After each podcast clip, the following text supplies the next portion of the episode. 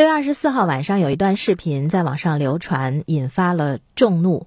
这个视频呢，可以看得到，有一名深夜独行的女子突然遭遇对面走来的男子的袭击，呃，而且是拳打脚踢，招招直奔头部而去，撕扯衣物，直至脱离视频监控区域。整个那个场面看着人毛骨悚然。那这个视频呢，现在已经被证实是六月二十二号凌晨发生在大连的一起警情。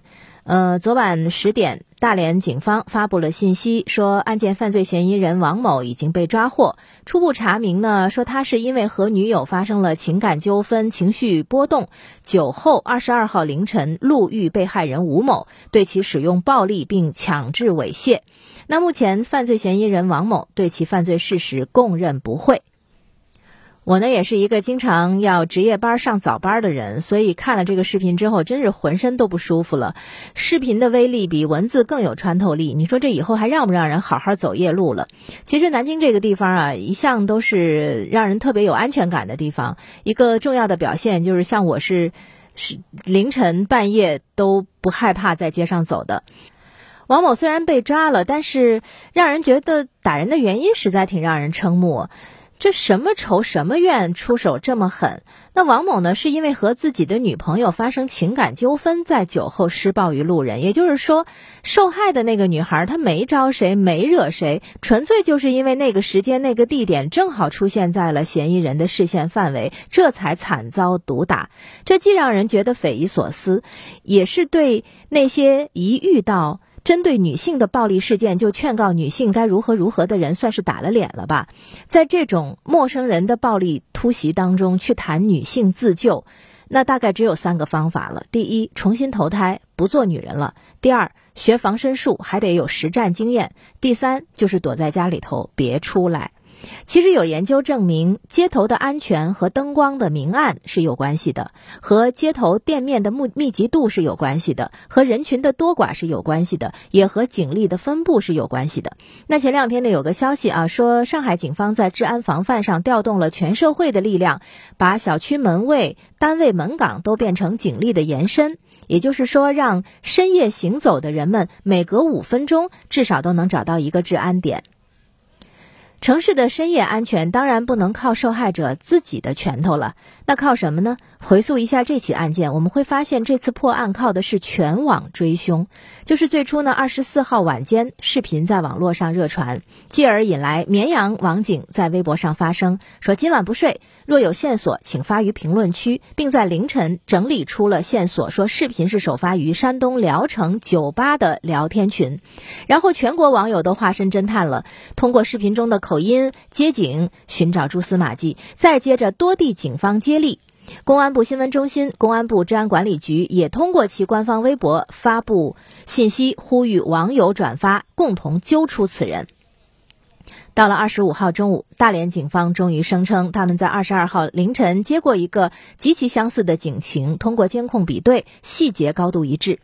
那下午三点左右呢，大连警方发布通报，确认了两者确实是同一起案件。被害人吴某脸部软组织挫伤，经治疗已经出院，但嫌疑人是谁还不得而知，并且由于被害人表示不认识施暴者，所以线索不多，似乎也无处可寻，甚至连此案是不是刑事案件，当时也未多加说明。诸多媒体当天下午就发文表示，此人一定无处可逃。果然，到了晚上十点之后，好消息传来，打人者王某落网，事件似乎尘埃落定。这的确是一次很经典的全网联动的案例。我不否认它有积极意义。嗯，比如说，第一，搜集线索全面迅速；第二，协同合作效率高；第三呢，全网透明，避免了谣言。除此之外，可能还有一些衍生的价值，比如。呃，激发公众对管闲事的热情，因为冷漠是安全的大敌。呃，再比如说，破案的速度和效率也往往能成功的安抚公众的情绪。但是如果认为深夜安全可以依靠全网追凶，可能是有些天真了。这次视频引发如此规模的关注，它是偶然的，因为相似的视频可不是只有这一回，有的流传之后也就不了了之。比如说微博上。在大连视频传播之前，也曾经有人转发过另一段视频，是一个高个子女子在某建筑楼道内被疯狂的攻击了头部，最后也是被拖拽出了监控范围。但是没有人知道那是哪个社区楼道，也没有人知道后续如何。微博上有不少人在讨论大连视频的时候记起此事，但当时那段视频也就只是一个很小的石子儿，并不曾在浩浩汤汤的信息流中激发出过怎样的涟漪。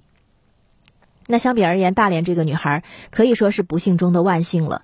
就像那些偶尔进入全网视线的求救案例一样，幸运的得到了舆论力量的加持，在网上求助被人看到，充满了种种不确定性。然而，案件和一般性求助还不一样，人们更有理由期待警方的执法能力。这也是为什么这次网民们对大连警方的通报其实不太满意。有人嫌大连警方反应迟钝。质疑说大连断网了吗？呃，有人好奇说不是说找不到人吗？那为什么舆论一关心案子就破了呢？究竟这个速度是正常的速度呢，还是靠舆论监督给催促出来的？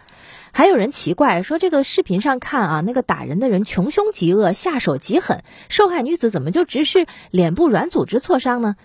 在聚光灯下，大连警方没理由也不会做任何隐瞒，但是信息披露的不充分，只会让网友们各开脑洞。